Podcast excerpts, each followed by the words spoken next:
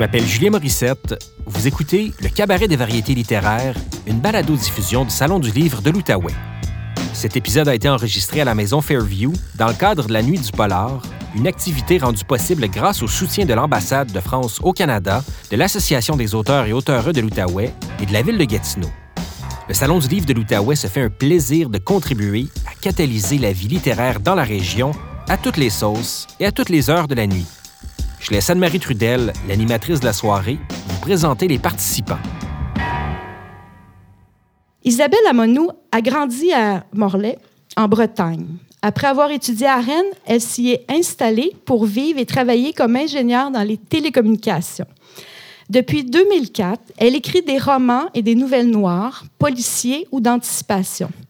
Elle a notamment publié Mort à Morlaix, prix du Goéland masqué 2005 et Insularité, qui mêle des éléments historiques à une intrigue familiale et criminelle, le tout, vous l'aurez dominé, dans une île avec ce que ça apporte de bien particulier comme contexte. Elle fait aussi partie de Calibre 35, un collectif rené d'écrivains de romans noirs. Alors, bonsoir Isabelle et heureuse de t'accueillir à Gatineau. Bonsoir. Pour l'ensemble de sa résidence, Isabelle est jumelée à Raymond Ouimet, auteur, ancien conseiller municipal, président d'un centre d'archives et chroniqueur en histoire de la région, qui s'intéresse particulièrement à l'histoire des crimes dans ses ouvrages, dont Tuxedo Kid, La beauté du diable, qui relate une des affaires criminelles les plus médiatisées des années 1930 à 1950. L'ouvrage met en scène Léo Réal Bertrand, psychopathe, manipulateur, coureur de jupons, qui a vraiment vécu. Alors, bonsoir Raymond. Bonsoir Anne-Marie. Euh, ce soir, dans le cadre de la résidence d'écriture qui s'étale sur tout le mois, sont réunis d'autres créateurs et créatrices du mystère pour la nuit du polar. Public présent, vous avez vécu un peu plus tôt des rencontres intimistes avec l'un ou l'autre des intervenants de la nuit. Nous les réunissons maintenant devant vous pour faire entendre à tous leur voix. J'ai donc le plaisir d'accueillir à mes côtés Joanne Seymour, auteur de la récente série mettant en scène l'enquêtrice Rizen Gyatso, dont les deux premiers tomes sont déjà parus. En 2005, son tout premier roman, Le cri du cerf, avec l'enquêtrice Kate McDougall, avait fait une entrée remarquable sur la scène littéraire québécoise en raflant des nominations pour le prix de la relève Archambault, le Grand Prix Archambault et le prix Saint-Pancombe du roman policier. Joanne est aussi fondatrice des Défunts Printemps meurtriers de Knowlton, un festival incroyable, un festival international de littérature policière qui a eu lieu chaque printemps dans la ville du Lac-Brome durant plusieurs années. Alors, bonsoir. Bonsoir. Bonsoir, Madame Seymour. oui. Nous accueillons aussi sur ce plateau notre Patrick Sénécal national auteur de romans sombres, glauques et franchement terrifiants, surnommé parfois le maître du suspense québécois ou encore le Stephen King québécois. Il a écrit des romans noirs comme Les Sept jours du Stallion qui abordent avec brio le thème délicat de la vengeance ou des thrillers fantastiques comme Sur le seuil, adapté à l'écran en 2003. Mais pensons également à des romans comme Alice, Le vide ou À fin. Son tout récent roman, ceux de là-bas, est sorti des presses le 11 novembre dernier. Il est tout chaud. Comme il aime le dire lui-même, malgré sa voix forte et son tempérament impulsif, Patrick est tout le contraire du genre de ses romans. Toujours vivant, enjoué, drôle. Il est aussi très près des gens qu'il côtoie. Si Patrick n'est pas un adepte de violence, il est par ailleurs pleinement conscient que tout être humain possède un côté violent, sombre et plus imprévisible qu'il n'en laisse paraître. Bienvenue, Patrick. Merci, merci. Et pour terminer, j'ai le grand plaisir d'accueillir le spécialiste en sciences judiciaires François Julien, un véritable expert de scènes de crime et d'éclaboussures de sang. François a été biologiste judiciaire au laboratoire des sciences judiciaires et de médecine légale pendant 35 ans. Il a été le premier au pays à étudier les tâches et projections de sang sur, des scènes, sur une scène de crime. Le premier aussi à se servir du luminol, le fameux produit luminescent bleu qui permet de relever une trace de sang invisible à l'œil nu. Il a travaillé sur plus de 700 scènes de crimes et témoigné dans quelques 400 procès, notamment celui de Guy Turcotte. Enfin, François offre à l'occasion ses services de coaching auprès de plusieurs auteurs de polar québécois. Alors, bonsoir François. Bonsoir, merci. Alors, merci à vous tous et toutes d'être là. Comme vous le voyez, nous avons la chance ce soir d'avoir des auteurs et un spécialiste dont les œuvres s'inscrivent dans un large éventail de ce qu'on regroupe sous l'appellation polar. En fait, on regroupe le polar dans, souvent en quatre grandes catégories. Le récit de procédure policière, le roman noir, le récit à suspense et le thriller. Comme lecteurs et lectrices, ces auteurs nous interpellent de différentes façons. Si le roman de détection ou d'enquête propose une énigme qui met à l'épreuve l'intelligence, la raison, la logique du lecteur, le suspense, quant à lui, ébranle notre système nerveux qu'il met à rude épreuve en créant une tension dramatique insoutenable. Enfin, le thriller et le roman noir ont pour but réel, malgré la présence d'un élément énigmatique, d'exciter les nerfs du lecteur par la violence des scènes, la cruauté des protagonistes, la révolte sociale, la délinquance, etc. Alors, ma première question, ça mange quoi en hiver un bon polar? J'ai le goût d'abord d'entendre ceux qui ont fréquenté le polar dans la réalité, puis on parlera à ceux et celles qui l'inventent par la suite. D'abord, première question importante, je m'adresse à François. François, en tant que spécialiste de scènes de crime, lis-tu des polars? Oui, et malheureusement, euh, pas tous ceux qui me sont envoyés parce que plusieurs euh, auteurs de romans policiers ou de polars m'envoient de leurs livres parce que j'ai collaboré avec eux. Et malheureusement, je n'ai pas le temps de toutes les lire, mais j'en lis beaucoup. Puis pour savoir ce que je pense que n'importe qui devrait manger, ils appellent ça du blood pudding. Là. Je pense que c'est pas mal. c'est pas mal ça. Mais si je pose plus loin ma question, puis en fait, je dis. toi qui es tellement vu de scènes de crime, de réalité, qui en lit, c'est quoi l'ingrédient qui fait qu'un bon polar? Bien, écoutez, euh, moi, souvent, quand euh, je donne des, conférences à des auteurs de romans policiers, je leur dis un bon polar, c'est celui que euh, lorsque vous finissez, vous tournez la dernière page, vous avez juste hâte à ce que l'auteur en écrive un autre parce que vous avez hâte d'en lire encore de ses, ses écrits.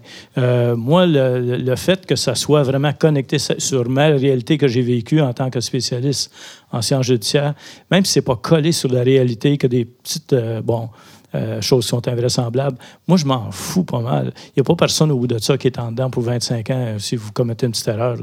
Moi, je trouve ça intéressant si, quand on a fini de lire un de vos livres, si on a encore le goût de tourner la page, de dire eh, j'en voudrais d'autres, j'en voudrais d'autres, ben c'est ça un bon pas là. C'est quelque chose qui va m'intéresser puis qui me pousse à relire encore. Toujours plus loin, toujours une autre histoire, toujours fasciné. Effectivement. Effectivement. mon autre question, ça, en fait, s'adresse à Raymond parce que euh, tu reconstruis des histoires, des histoires vraies à partir d'archives. Tu choisis donc une histoire qui s'est déjà avérée, puis le travail d'enquêteur, c'est toi qui le fais avant d'écrire les livres, donc pour aller chercher toute cette information-là. Contrairement à d'autres auteurs qui vont mettre en scène un enquêteur, tu es d'abord l'enquêteur avant même que le livre existe. Euh, mais selon toi, comme lecteur, mais également comme historien, c'est quoi une bonne histoire de polar? bonne question. Euh, moi, ce qui m'intéresse dans, En fait, c'est pas le crime qui est intéressant. Parce que tous les crimes se ressemblent plus ou moins. Tirer quelqu'un dans la tête avec un pistolet ou un revolver, ça donne les mêmes euh, résultats. Ce qui est intéressant, c'est ce qu'il y a autour du crime. Les gens qui ont circulé alentour du crime, la famille, comment les gens ont réagi. Pourquoi est-ce que le crime a été commis puis il n'y a pas été. Il a pas quelqu'un qui est intervenu? Comment ça se fait qu'on savait qu'un tel, personnage est psychopathe puis qu'on n'a pas réagi vis-à-vis de psychopathe, qu'on a laissé aller les choses? Qu'est-ce qui s'est passé dans cet entourage-là? À quelle époque ça se passe? Il y a des crimes commis, par exemple, pendant la, la crise économique, qui sont bien différents des crimes commis dans, les milieux de riches, par exemple. Quand on vit avec 30, 3 34% de chômeurs, c'est sûr qu'on vit dans une société un peu plus, euh, un peu plus dure, puis plus pauvre, beaucoup plus pauvre. Alors, tout ça qui est alentour d'une histoire, moi, ça m'intéresse. Comment on va pendre une personne? C'est quoi? C'est ce que je parlais ce soir. C'est quoi l'histoire de la pendaison? Comment ça, se passait, une pendaison? La plupart du temps, ce qu'on a retenu de la pendaison, c'est ce qu'on voit à la télé. Mais en, en ce qu'on voit à la télé, puis la réalité, souvent, il y a une marge. Fait donc, dans la réalité, il y, a, tout un contexte qui permet d'expliquer, mais parfois, on a été aveugle, les gens, l'entourage a continué d'évoluer. Est-ce que vous partagez cette idée-là sur une bonne ce qui est une bonne histoire pour faire un polar. Toi, Patrick? Oui, oui, assez. Moi, moi aussi, ce qui m'intéresse, c'est ça, c'est de savoir qu'est-ce qui a amené le... le- le- Moi, il y a... Moi, il n'y a pas vraiment d'enquêteur dans mes histoires, même s'il peut y avoir des éléments d'enquête. Je pense que j'ai deux de mes romans dans lesquels il y a vraiment un policier qui fait une enquête, mais il y a toujours quelque chose quand même à... Il y a, des meurtres, il y a du monde qui meurt dans mes romans, il n'y a, a pas de doute là-dessus. Euh, mais c'est vrai que ce, vrai que ce qui est le plus intéressant, c'est pas nécessairement la scène de, les meurtres comme tels. Moi, je, dis souvent, quand je vais dans les écoles ou les bibliothèques, puis vous savez, trouver une manière de tuer quelqu'un, je vous donne une feuille de papier, là, même ici, vous autres, là. je vous donne une feuille de papier, je vous donne 15 minutes pour trouver une façon de tuer quelqu'un original. Vous allez tout trouver quelque chose. Vous allez tout trouver un moyen bien pété, bien flyé, bien... euh, mais ça va être vraisemblable. Puis ça va être psychologiquement, on va y croire que psychologiquement, la personne en est arrivée à faire ce crime-là. Et c'est ça qui est intéressant, c'est tout ce qu'il y a avant l'éclatement de la violence. Et je pense que si tout ce qu'il y a avant est crédible, la scène de violence va être d'autant plus marquante que si euh, elle est faite par un personnage qui n'a pas été travaillé, qui n'a pas de personnalité ou dans un. Tu sais, moi, je trouve qu'il y a beaucoup. Je veux dire, c'est quoi un mauvais polar? Je veux dire, c'est Ah. quoi un- un- un- un, Ah, ah, ah. c'est c'est quand, c'est quand l'auteur ou l'autrice, peu importe, tu vois qu'il y a beaucoup trop tripé, il y a beaucoup trop eu de fun à essayer de trouver un psychopathe qui est bien original, qui est bien flyé, qui est bien, bien, bien, bien, et qui trouve des moyens complètement fous de tuer ces, ces personnes. Et là, tu lis ça, tu dis, mais qu'est-ce que ça lui donne? Pourquoi ce psychopathe-là tue les gens de cette manière-là? Puis, tu sais, je sais pas, ça, c'est- des fois, c'est des affaires complètement invraisemblables. Il va tuer, euh, oh, ce psychopathe, on a découvert qu'il va tuer les gens avec chaque ustensile de la maison. Le premier, c'est une fourchette, le deuxième, c'est une cuillère. J'exagère, là, je caricature. Hey, c'est mon deuxième roman, Ouais, c'est ça. Mais à un moment donné, tu vois que l'auteur est plus préoccupé à dire je vais tellement un psychopathe original et flyé que la vraisemblance et la raison et la motivation de ce psychopa- ce psychopathe-là devient complètement secondaire. Ça, moi, moi ça, ça, ça me fatigue Ça te un peu. ça. Ouais, là. personnellement. Mais il y, a- il y a une grosse tendance à ça, des fois. Mais peut-être que ça rejoint Joanne. Ben non, je suis entièrement d'accord avec lui. C'est la viande après l'os qui est intéressant. là. C'est euh, c'est le contexte social, c'est le mouvement de société qui a amené la personne à faire ça, ou le mouvement familial, euh, la psychologie euh, de base du personnage, c'est les conflits internes, externes. euh, c'est ça qui est intéressant. La mécanique du polar. euh, dans le fond, là, c'est pas si compliqué que ça. C'est pas si compliqué que ça, faire une affaire que on va, euh, intéresser les gens, essayer de deviner qui l'a fait. Bon, ça va tout se ressembler d'abord. Tous les romans vont se ressembler si ça se limite à ça. Parce que, tu sais, c'est des indices. c'est- euh, Mais ce qui est intéressant pour même François euh, Julien, qui des scènes de crime, c'est quand tu arrives sur une scène, c'est, tu sais, tu connais, tu connais la victime, tu connais le tueur, tu connais le tueur, tu connais comment il a tué. Tu sais, c'est, tout le temps, c'est la psychologie, c'est l'analyse, euh, l'analyse de, de l'intérieur. Je sais pas parce que tu pointais de l'intérieur, Non, de mais c'est- l'extérieur. je voulais que Isabelle. L'intérieur, je le vois assez souvent. Oui, arc. C'était graphique, ça. C'était très noir comme commentaire. Très, très Mais noir. je voulais relancer Isabelle là-dessus parce que dans le roman Insularité, en fait, effectivement, le, le crime lui-même, euh, euh, on veut comprendre ce qui s'est passé, mais c'est pas ça qui est au. Je veux dire, l'énigme est au cœur du roman, mais en même temps, les personnages, la raison pour laquelle on- ils sont arrivés là, c'est d'abord ça qui est intéressant aussi. Puis le fait que ce soit évidemment dans une île, ça vient euh, créer un contexte bien particulier. Oui, oui moi, ce qui m'intéresse euh, plutôt, effectivement, enfin, j'ai lu de pas mal la scène de crime. Il y a, il y a- il y a très peu de, de détails sur la scène de crime, effectivement. Alors peut-être que je ne sais pas le faire, tout simplement. C'était peut-être pas nécessaire, c'était Voilà. pas ça le propos. Et, euh, et, et le propos est plutôt de, de effectivement de rentrer dans, dans l'histoire de ces personnages, dans leur euh, psychologie, et, euh, et de savoir euh, ce qui s'est passé, pourquoi ça s'est passé. Enfin, pour moi, un bon polar, c'est un, c'est un roman qui mêle, qui mêle du suspense et puis, euh, et puis un contexte so- social, quoi. En fait, voilà, c'est pour moi le polar, c'est le reflet de la, de la société quelque part. C'est une manière de Voilà. parler de la société. C'est une manière de parler de la société, c'est un prétexte pour parler de la société. Voilà. D'ailleurs, dans ton roman, parce que là, tu parles de parler de la société, euh, souvent dans les romans policiers, on va avoir des enquêteurs, des enquêtrices. Tu disais que tout à l'heure, Patrick, que toi, c'était plutôt rare. Dans ton cas, toi, tu as choisi de ne pas avoir de- d'enquêteur, euh, ben, en fait, il y a un rôle secondaire presque dans l'histoire, mais de vraiment mettre euh, l'ancien, euh, l'ex-copain puis la sœur de la victime au cœur de l'histoire qui vont agir comme enquêteurs amateurs sur les traces d'une disparition qui est survenue 20 ans plus tôt. Les enquêteurs professionnels sont présents, mais comme en fond de toile. Alors, qu'est-ce qui t'a motivé? Est-ce que c'est effectivement d'aller voir la psychologie des personnages? Qu'est-ce qui t'a motivé à ne pas choisir d'avoir un inspecteur, mais de prendre, euh, en fait, des proches qui avaient vécu cette disparition-là et ce crime-là comme moteur dans ton, euh, dans ton euh, roman? Euh, Peut-être que, euh, euh, effectivement, les personnages, les, policiers sont secondaires, et souvent ils sont secondaires dans mes histoires, ils sont rarement à l'avant-plan. C'est-à-dire qu'ils aident à combler l'enquête, mais euh, les, interrogations fondamentales, en fait, ce sont celles de, l'entourage, pour moi, en fait, de la famille, de, des proches de la victime ou de voilà en tant que protagoniste ou victime collatérale en fait de ce qui s'est passé Euh, en fait ils sont sont pas policiers et euh, et peut-être du coup le désavantage qu'ils qu'ils ont c'est qu'ils sont malhabiles quoi.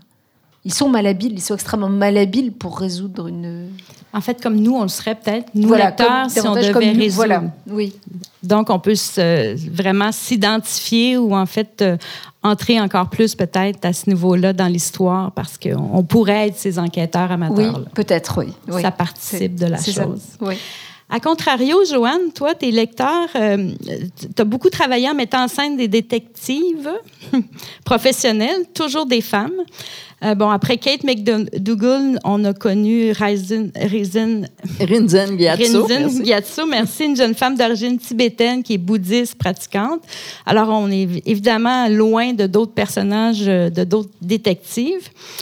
Les lecteurs euh, s'attachent souvent aux enquêteurs et souvent, on parlait tout à l'heure d'envie de lire un autre roman, souvent on a envie de euh, refréquenter ces, in- ces, ces enquêteurs-là.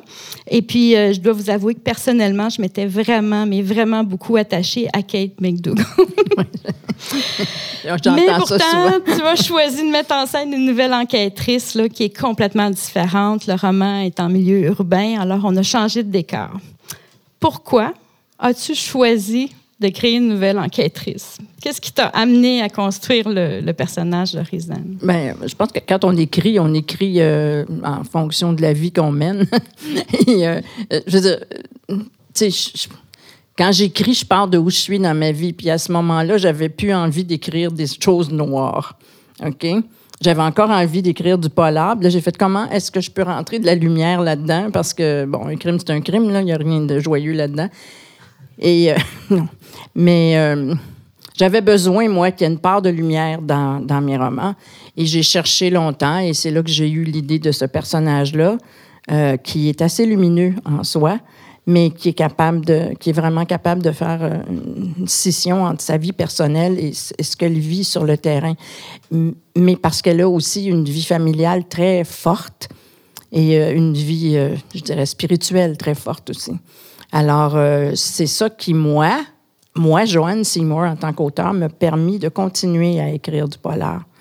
Euh, j'aurais, honnêtement, quand j'ai commencé à écrire ça, je n'aurais pas pu écrire un autre Kate.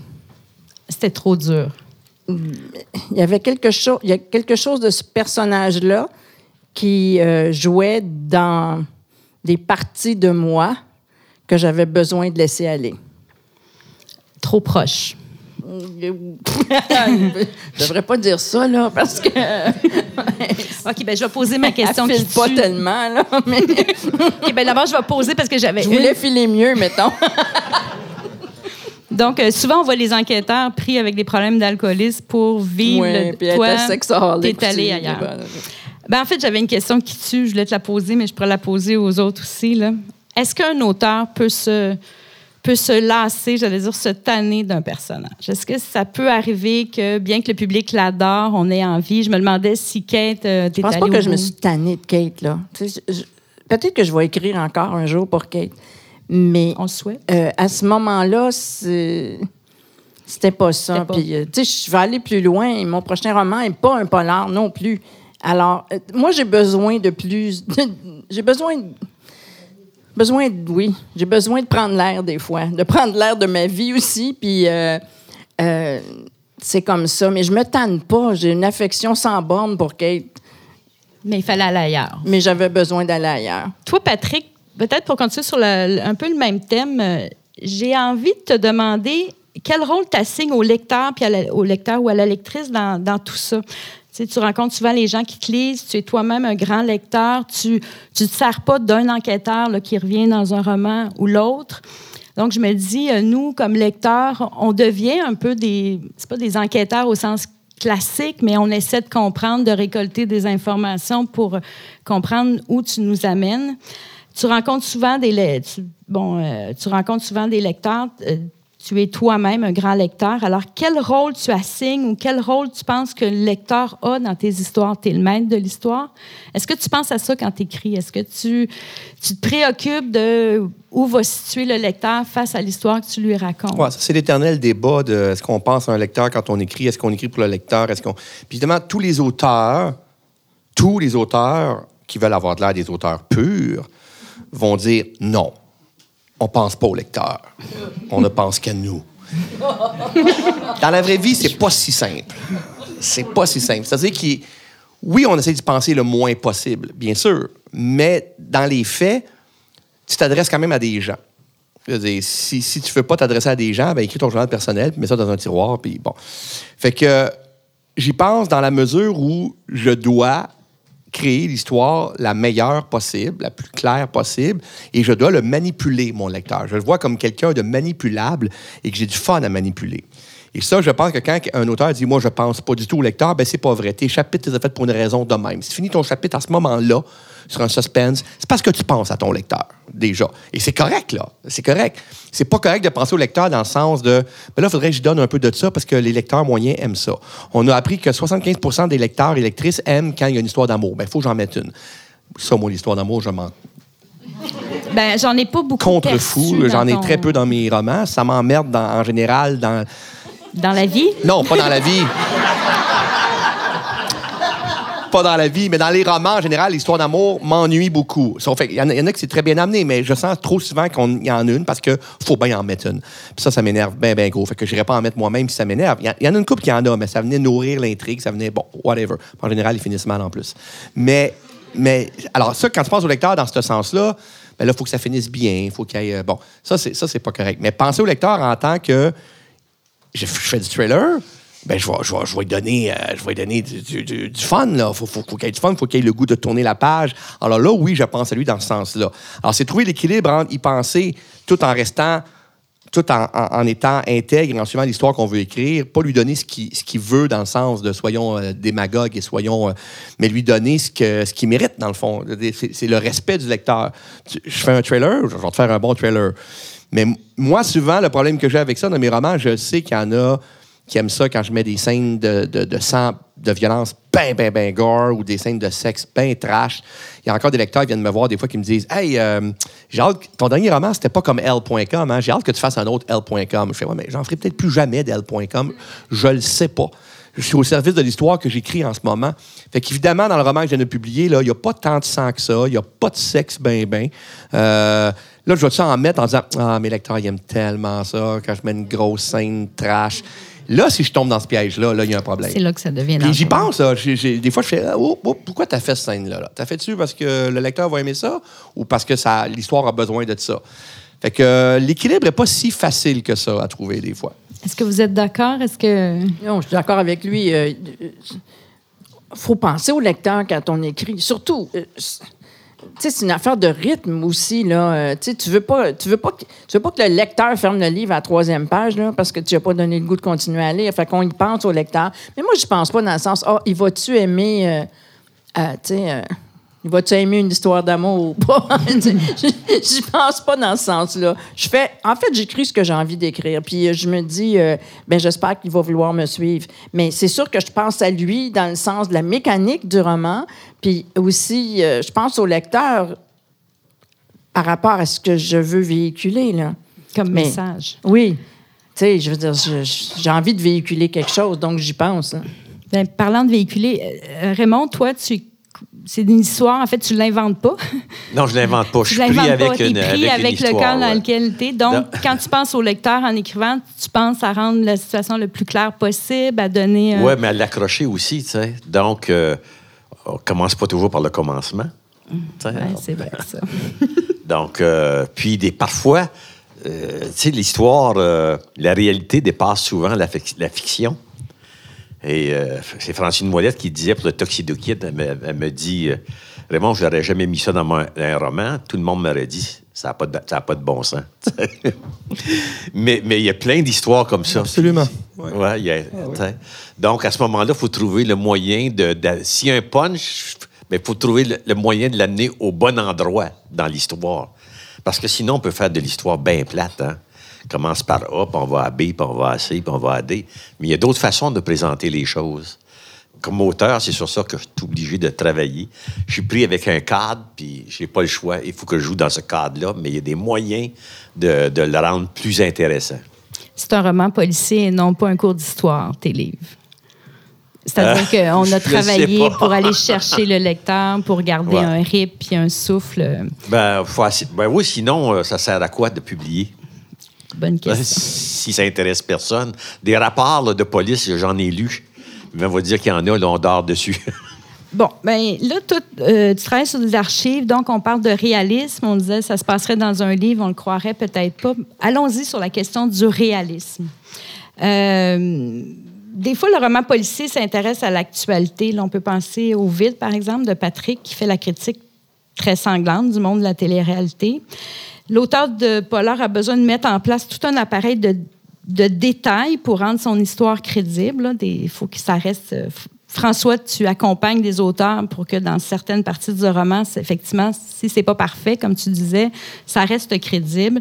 En même temps, bon, la réalité dépasse la fiction. C'est un- une idée un peu galvaudée, galvaudée, mais je suis certaine que euh, c'est le cas. C'est le cas de l'affaire des crucifiés, par exemple. De, de penser à une secte à Montréal dans les années 30. Personne n'avait découvert cette histoire de secte-là. Et c'est abracadabrant ce que, les, ce que le chef de la secte raconte à ces gens. Puis je me disais, ça n'a pas de bon sens, ça n'a pas d'allure.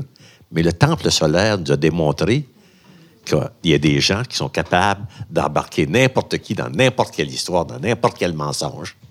Les gens sont- quand les gens sont prêts à l'entendre, ils vont suivre. Exactement. Effectivement.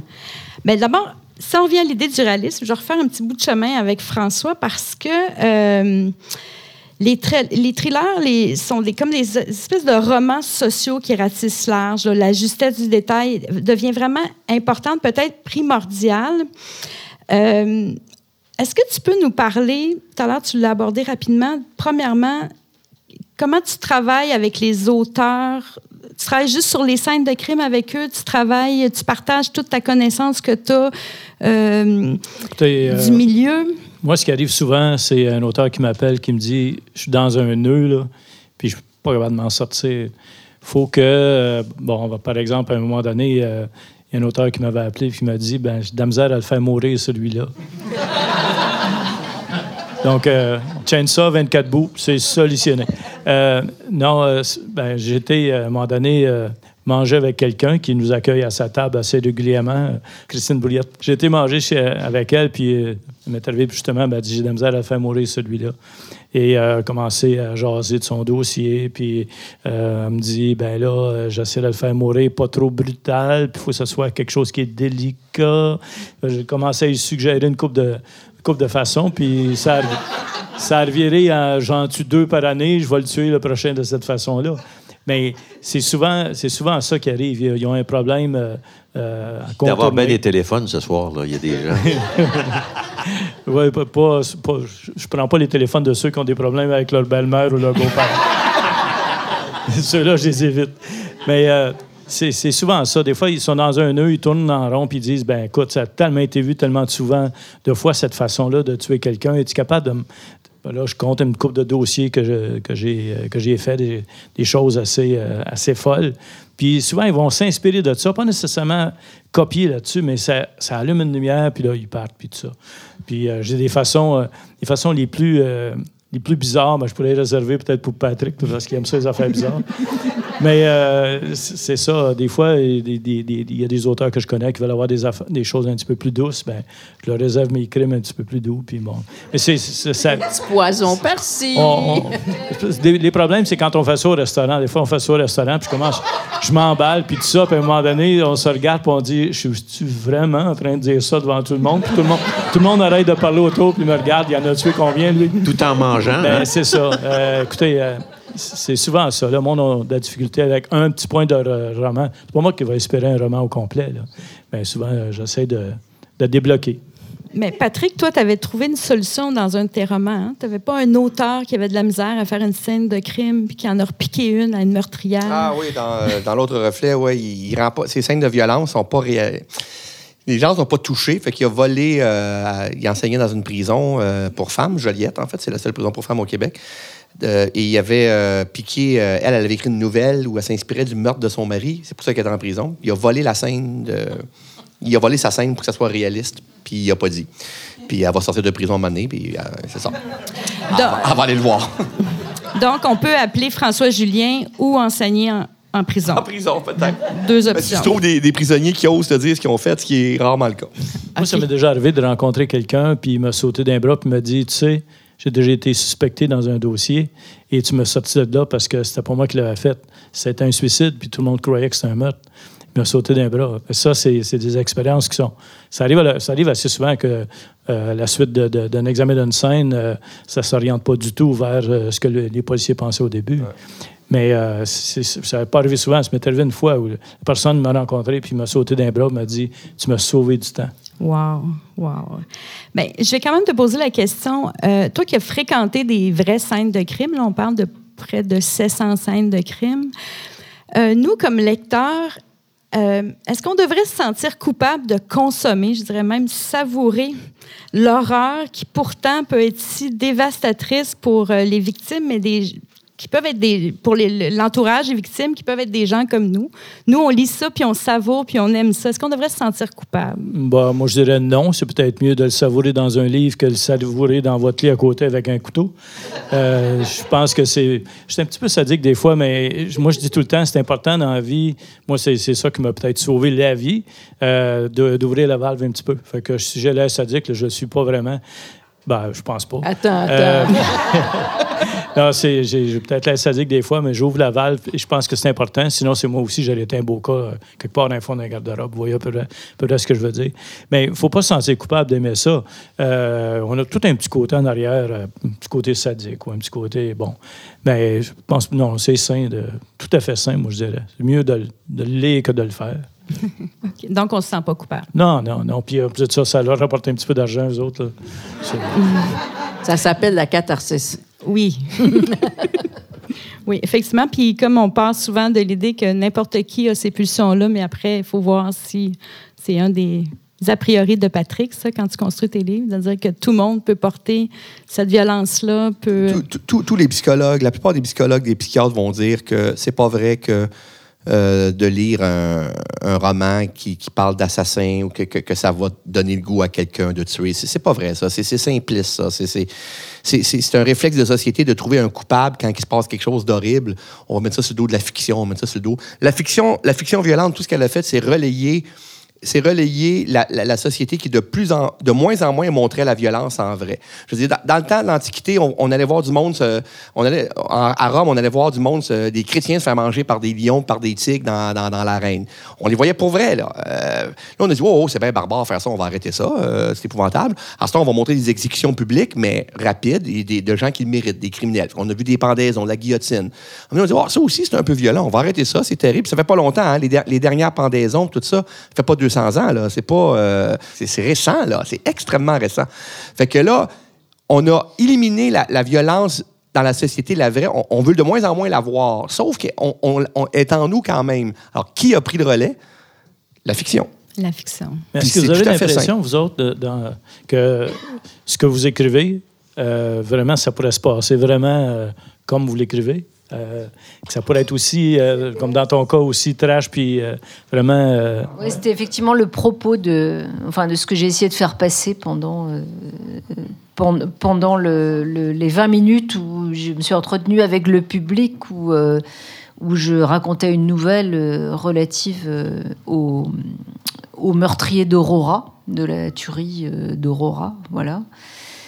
Et, euh, et effectivement, euh, ça, entraîne. Alors déjà, enfin, ça entraîne plusieurs euh, réflexions. Ma réflexion à moi, c'était sur le, enfin, le positionnement de la, de la mère d'un tel, de l'auteur d'un tel crime. Qu'est-ce qu'on peut penser en tant que parent lorsque, lorsque son enfant fait ce genre de choses? Bon, ça, c'était le parti pris de ma nouvelle. Mais au-delà de ça, il y avait toute une réflexion sur les armes à feu. Donc, on a bien discuté avec le public à ce propos. Et je pense qu'il y a une autre réflexion au-delà, c'est que euh, euh, ce qui est intéressant en ce moment, c'est qu'il y a justement un, autre film qui est sorti il n'y a pas longtemps, qui s'appelle euh, The Joker. Voilà. Vous l'avez vu peut-être, ou peut-être pas, il est relativement récent. Moi, je l'ai vu, je l'ai trouvé très bien. Voilà, c'est très intéressant. Et donc, il y a toute une polémique qui demande, qui dit que ce genre de film qui montre la violence euh, ne devrait pas être montré parce que euh, génère de la violence. Et euh, je suis pas sûre que c'est comme ça qu'il faut envisager les choses, en fait. Et, ce que je disais aux gens tout à l'heure, c'est que Kub- Kubrick avait été obligé de retirer son film Orange Mécanique des écrans parce que, ben parce que considéré comme dangereux parce qu'il engendrait de la violence, parce qu'il mon- montrait de la violence et donc il engendrait de la violence. Et, euh, et Kubrick avait dit ok, je le retire, mais euh, vous pensez à l'envers, c'est-à-dire que c'est pas mon film qui engendre la violence, c'est que mon film existe parce que la violence est déjà là dans la société et que euh, la fiction est le reflet de la société en fait. Voilà. Et j'aime bien ce commentaire de Kubrick, moi je, l'aime bien. Euh, si, les films violents euh, rendaient les gens plus violents, comme, on a tendance, en tout cas, comme certaines personnes ont tendance à croire, alors poussons cette logique-là jusqu'au bout, ça devrait fonctionner dans les deux cas. Depuis le début de la, création littéraire, il y a eu beaucoup plus d'histoires d'amour. On a écrit beaucoup plus d'histoires d'amour. Est-ce que les gens s'aiment mieux? Pas vraiment. J'ai rarement vu un couple sur le point de divorcer d'avoir une comédie romantique, puis en sortant de la salle, dire Ah, reprenons ensemble, mon amour. Ben non. Ben non. C'est parce qu'ils ont trop vu de comédies Ouais, romantiques qui cassent. Peu importe lesquels, mais. Alors, quand tu vas aller voir un film d'horreur, va te sortir en disant Sais-tu, j'ai le goût de tuer quelqu'un, moi, là? Euh, ça marche, ça marche pas. Je suis d'accord avec toi. C'est, c'est, c'est pas. Ça, Mais ce il y a ce quelques- raisonnement-là ne fonctionne pas. Il y a quelques semaines, je regardais, je passais à travers les postes de la télé. C'est Comme ça, je savais pas. J'ai regardé quelque chose. Et ce qui m'a frappé, c'est presque tous les canaux américains où je passais à travers, il y avait des pistolets. Ça tirait à gauche pas à droite. Donc, ça doit profiter au culte de l'arme aux États-Unis. Par contre, quand on regarde les statistiques, au Québec, on a 0,8 homicides par 100 000 habitants. On est une des sociétés parmi les moins violentes au monde. Mais aux aux États-Unis, ils trouvent des revolvers dans leur boîte de céréales. Alors, c'est pas. Euh, c'est pas étonnant. On ouvre un compte de banque puis ils nous donne une carabine. c'est ça. non, mais c'est vrai. C'est pas Mais, dans notre euh, culture. hein. Quel est l'effet des films sur les armes aux États-Unis? Ça, ça me dérange un peu de voir autant de films avec des armes où on tue euh, bien souvent imp- impunément. Le Joker va déranger, comme tu disais, le film Joker va déranger, mais un film où le héros a un revolver, il tue des méchants, ça, c'est pas grave.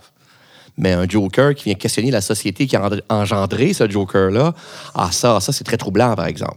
Euh, c'est ça. Parce qu'en fait, ce que montre ce film, c'est que ce sont les négligences de la société qui engendrent le monstre, c'est quelque une part. société chaotique, Voilà. en fait. Puis le Joker est à la fois un produit et un symptôme de, de- de ce- de cette société-là. Ouais.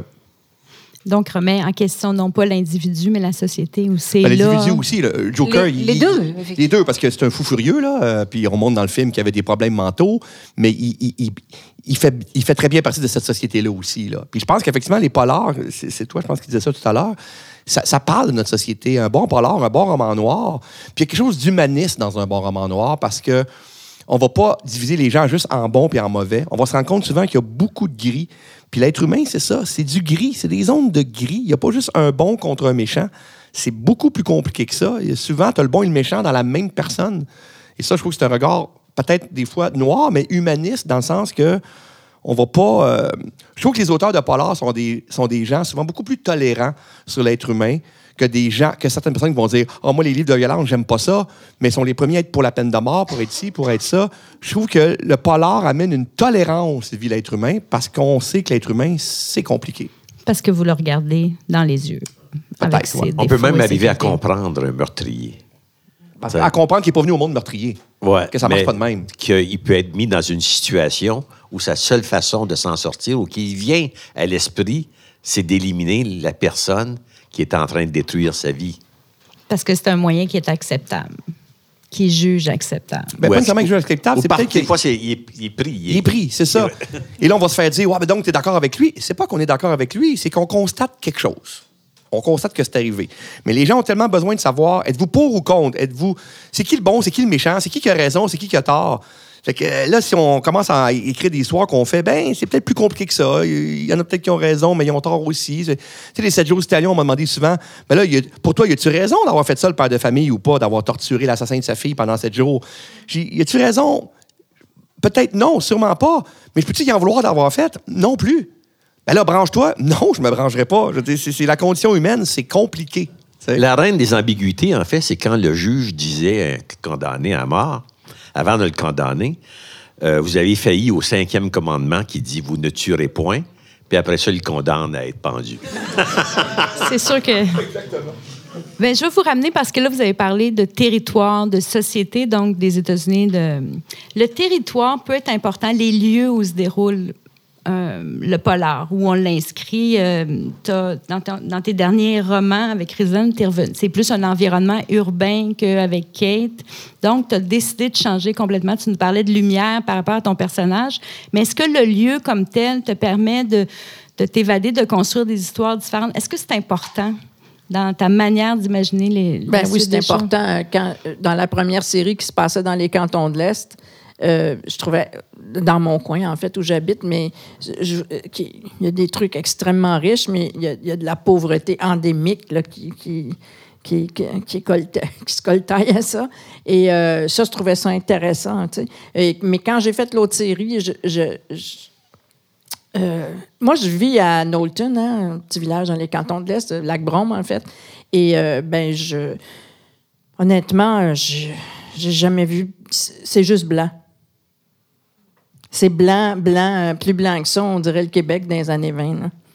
C'est. euh, alors, euh, je, je voyais difficilement comment j'aurais pu mettre mon personnage de tibétaine avec ses. Lumineuse. Euh, tu comprends? euh, je veux dire, que- euh, on peut, c'est pas, un village, euh, tu sais, il est idyllique, là, dans le sens que c'est joli, c'est typique, tout ça, mais les mentalités sont pas id- idylliques, là, je, je, Donc, dire ça. le lieu où tu as inscrit ton histoire, c'est imposé par l'histoire, Oui. les personnages aussi, que tu avais euh, choisis. je- J'avais pas envie de, de, de répéter les cantons de l'Est, tu sais, je...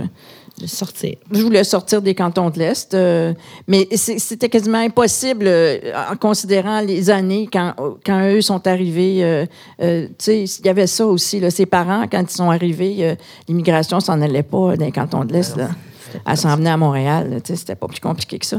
À Toronto, Montréal, Québec, mais encore, c'était plus Montréal, Toronto, je dirais. Et euh, donc, je veux dire, la question s'est même pas posée. Euh, Puis c'était un Chinois, en plus, euh, étonnamment. hein, ils, sont, ils sont censés haïr parce qu'ils ont été... Mais c'est un Chinois qui les avait aidés, fait qu'ils ont abouti dans le quartier chinois. Que ça, je trouvais intéressant. C'est là les zones grises, tu comprends, de, de, de mettre des gens, tu les amènes à Montréal, puis ils vivent avec leurs ennemis dans leur pays. Tu ceux qui sont leurs ennemis dans, les pays, dans le pays natal.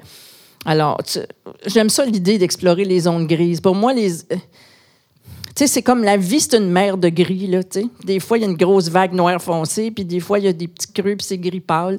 Mais euh, euh, c'est c'est ça, c'est une mer de gris. Des fois, c'est blanc aussi. Oui, des fois, il y a des écumes blanches, là. Mais euh, c'est ça, c'est ça qui est intéressant. C'est là-dessus que c'est le fun de surfer, là. Parce- Ben là, on parlait de surfer ou, de mer. C'est parce que je vais revenir à Isabelle, parce que toi, tu as décidé de, transposer ton, ton, histoire, ton histoire pour coller avec ta nouvelle enquêtrice. Isabelle, toi, dans ton dernier roman qui s'appelle ben, Insularité, donc, euh, le choix, ça a été de, de faire cette. euh, cette histoire-là sur une petite île qui, est, peuplée de, je crois, à peu près, à peu près 2000 ans. C'est une toute petite île. Euh, il, y a, tout un enjeu de la Deuxième Guerre mondiale qui va se mêler, donc historique à travers ça.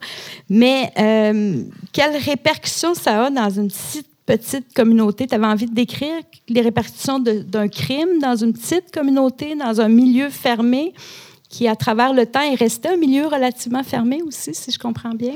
Euh, Oui, oui, oui. L'idée, c'était vraiment de, de, de, mettre en scène une sorte de système clos, en fait, avec une petite communauté, mais une petite communauté, c'est aussi emblématique d'une plus grosse communauté. C'est juste un. C'est juste un, microcosme, en fait. Voilà. Donc l'idée, c'était de mettre en scène un microcosme sur une petite île. Et euh, l'île que j'ai choisie n'était pas tout à fait assez grande, quand même. C'était un petit peu juste. Donc euh, j'ai rajouté à cette île qui existe euh, réellement, c'est une île du, du- de Bretagne, du Finistère, qui existe réellement. J'ai rajouté un bout de continent et j'ai bricolé tout ça pour en faire un territoire qui, qui me convenait, en fait. C'est-à-dire qui hébergeait une population de 1000 à 2000 habitants, effectivement. Et voilà, c'était la taille qui, qui, qui m'allait bien pour, qu'il pour que ce soit suffisamment fermé. Euh, voilà, et suffisamment loin du, du continent pour qu'il y ait très peu d'échanges avec le continent. Voilà. Ce qui est merveilleux quand on est romancier, on peut faire ça, puis ça coûte zéro sou. Voilà. Contrairement dans un film, là, on, on va rajouter un bout de continent. Alors, les producteurs commencent à capoter un peu. Ouais. Mais là, dans un roman, pas de problème. Et ça, c'est bien quand même, Bah pour aller oui. prendre une forêt sur le continent, la mettre sur l'île, enfin tout ça. C'est formidable. Exactement, exactement. Tu as dû être confronté à ça quand on a mis en Oh oui. image tes romans Oh et oui. euh, il y avait le budget Oh oui. de la mise en image. Les ouais. films. Joanne, elle connaît ça aussi. Non, non, moi, le premier scénario que j'ai fait, euh, j'étais bien naïf, puis euh, il pleuvait cinq fois dans mon, dans mon scénario. Je trouvais ça beau, la pluie. ça. Ah, mais la productrice a dit Bon, elle dit, il pleut cinq fois dans ton scénario. Je dis Ouais, ouais. Elle dit C'est nécessaire? Je dis Pourquoi? Ben, dit, ça coûte cher, de la pluie. Ça a été mon entrée dans le monde du cinéma. Euh, Je dis, OK. Elle dit, écoute, il peut pleuvoir cinq fois, mais ta scène de massacre finale, il va y avoir un peu moins de cadavres. Je dis, on va enlever de la pluie. Finalement, il pleut une fois dans le, dans, dans- dans- le film, puis euh, juste dans le windshield de la voiture de Michel Côté, c'est tout. Fait qu'il y a un arrosoir en haut, puis c'est fini. Juste du bord de Michel, hein? Oui, oui, ah oui, juste du bord de Michel, puis on a rajouté du tonnerre dans, dans, dans, dans, dans trame sonore. Aïe, aïe.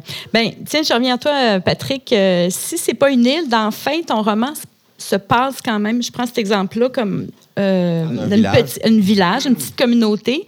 Euh, Il y a des petits liens avec Montréal, donc tu as rajouté du continent, toi aussi. En fait, j'ai inventé la ville, euh, le, le village en question. Je l'ai complètement inventé. Ça se passe euh, proche de la Yamaska, tout ça, mais j'ai inventé le village, j'ai inventé la montagne. Mais quelqu'un qui. Moi, j'habitais dans ce temps-là quand je l'ai écrit. En fait, non, je venais de quitter Mont-Saint-Hilaire pour venir vivre à Montréal. Mais moi, je suis pas bon pour. Je suis nul en géographie. Moi, inventer des. des- des- j'ai de la misère avec ça. Fait que j'ai pris comme modèle dans ma tête Mont-Saint-Hilaire. Alors, si quelqu'un lit fin et connaît Mont-Saint-Hilaire, c'est ça. C'est vraiment comme Mont-Saint-Hilaire, c'est pareil, pareil. Mais je voulais pas. euh, Il y en a qui m'ont dit, mais pourquoi t'as pas pris Mont-Saint-Hilaire?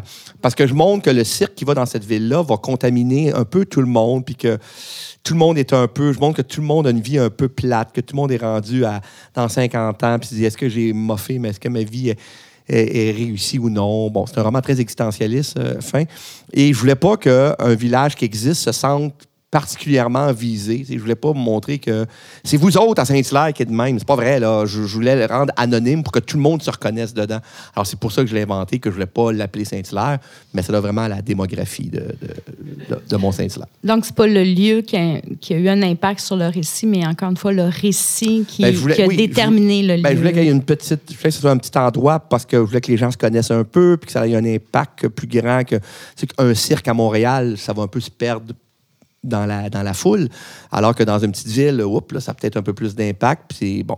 Euh, mais le, le- le mont, le mont, j'y tenais au mont, que la- la montagne, parce que j'ai joué avec ça pour l'ambiance de la- l'ombre que le, la- la- la- la- que le mont projette le jour sur la ville, puis ce, ce mont-là, une, une espèce d'ombre qui envahit la ville de plus en plus, puis à la fin, il y a un orage, puis là, l'ombre est vraiment...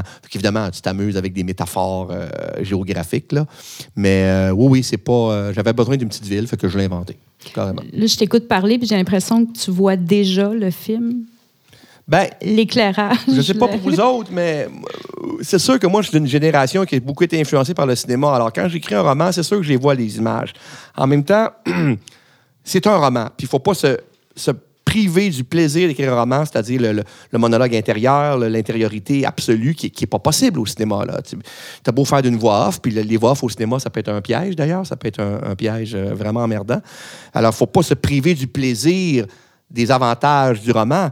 Mais c'est sûr que, euh, j'ai- oui, j'ai une tendance à voir les scènes euh, quand je les écris. Oui, ça, c'est clair. Puis on va peut-être finir sur la question du territoire. Euh, Raymond, tu Tuxedo Kid, bon, euh, c'est quelqu'un qui est à Hull, Ottawa. Pour toi, est-ce que le- l'écriture de romans policiers à partir de faits réels, c'est une manière de faire découvrir le territoire ou évi- évidemment son histoire, mais est-ce que c'est important pour toi que ça se rattache à notre région de l'Outaouais, par exemple? Ou, euh, ça l'était, mais ça l'est de moins en moins. euh, Comme Septentrion vient, vient de demander euh, de faire d'autres trucs sur, sur, sur la vengeance. Mais euh, quand j'écris une nouvelle, par exemple, généralement, ça se passe en Outaouais. Mais moi, il y a un truc que je vis pas avec l'histoire, c'est que c'est une chose que j'avais pas prévue dans ma vie. Un jour, j'ai écrit une nouvelle qui a eu une bonne... bonne réception. bonne réception, la photographie. Et euh, ma mère vivait encore. Et dedans, ben, j'ai uni euh, Eros et Thanatos. Et ma mère a lu la nouvelle. Elle me dit, quand je suis arrivé à la maison, pour lui demander qu'est-ce qu'elle en pensait, elle me dit Hey, tu penses ça, toi Je l'avais déçu, hein? Je peux pas s'imaginer que je pouvais penser à des choses comme ça. Alors que là, je suis protégé. Moi, je raconte que la vérité. L'art de se cacher, non pas derrière une, oui, une bonne histoire, mais l'histoire en soi. faut jamais penser, à, faut jamais penser à nos parents quand on écrit. faut jamais faire ça. Non, hein? Ni à nos enfants qui vont peut-être nous lire non plus. Mais moi, mes parents sont décédés, puis je trouve que j'ai une plus grande liberté. ça. Honnêtement, oui. Parce que, tu sais, j'ai une éducation judéo-chrétienne, puis euh, elle était assise sur mon épaule des fois, puis euh, Ah, me parlait c'est- dans le casque. C'est vrai, ça, ça, ça nous, ça, ça nous conditionne. Mais euh, moi, je choisis les textes parce que parce qu'il y a quelque chose qui m'attire dedans, parce qu'il y a quelque chose de différent, il y a quelque chose d'insolite. Comme on dit tout à l'heure, là, tous les crimes, là, tu sais, tiré par une balle de 22 ou une balle de 45, tu finis de la, la même façon. Elle, elle sort pas pareil, par exemple. Elle sort pas pareil. c'est mort. J'ai moins de dégâts, tu sais. Mais comme je parle rarement des nettoyages, et je sais pas pour les autres, mais c'est sûr que quand on écrit sur une région qui est haute que la nôtre, c'est un défi. Dans le fond, ce que j'aime le plus, c'est l'enquête. Donc, c'est un lecteur de polar avant le temps qui nous retransmet ça par la suite. C'est ça que je comprends. Tu fais des enquêtes et c'est ce qui te passionne. Vous, autre auteur, spécialiste, je pense que ce qui vous passionne, c'est de nous faire vivre ces histoires-là que vous imaginez, que vous construisez.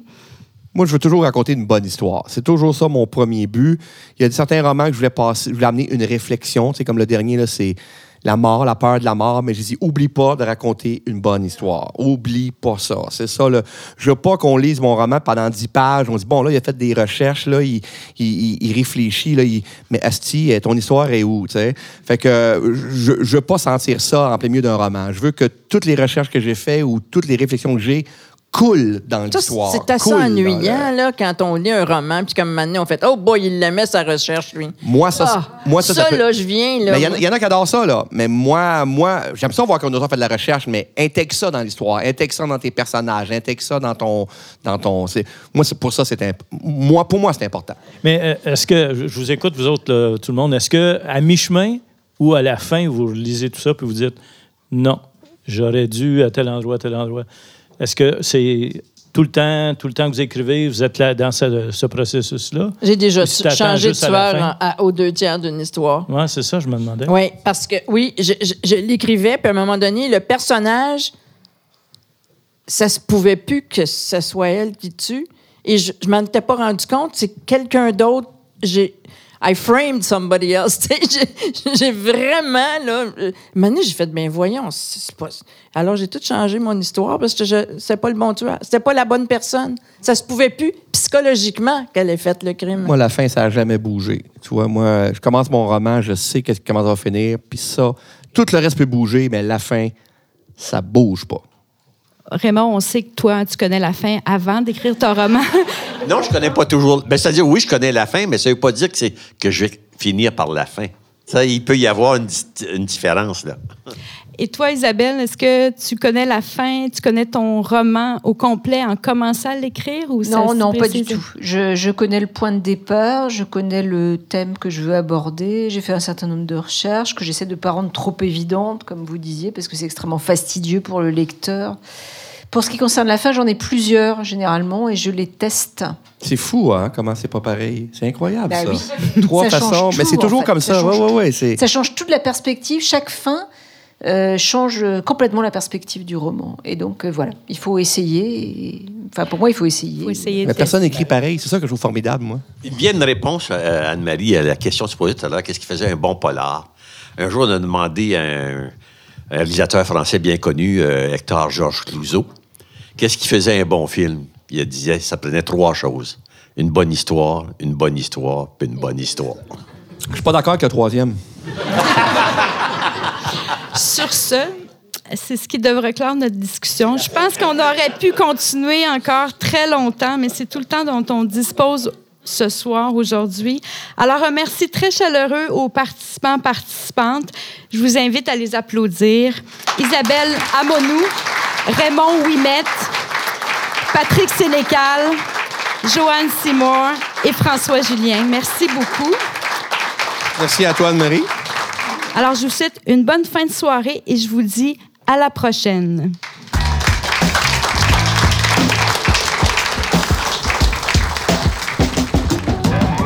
C'était La Nuit du Polar, enregistré dans le cadre du Cabaret des variétés littéraires, une série de balados-diffusion du Salon du livre de l'Outaouais, réalisée par l'équipe de Transistor Média. À la technique, François Larivière. Je m'appelle Julien Morissette. Merci d'avoir été à l'écoute.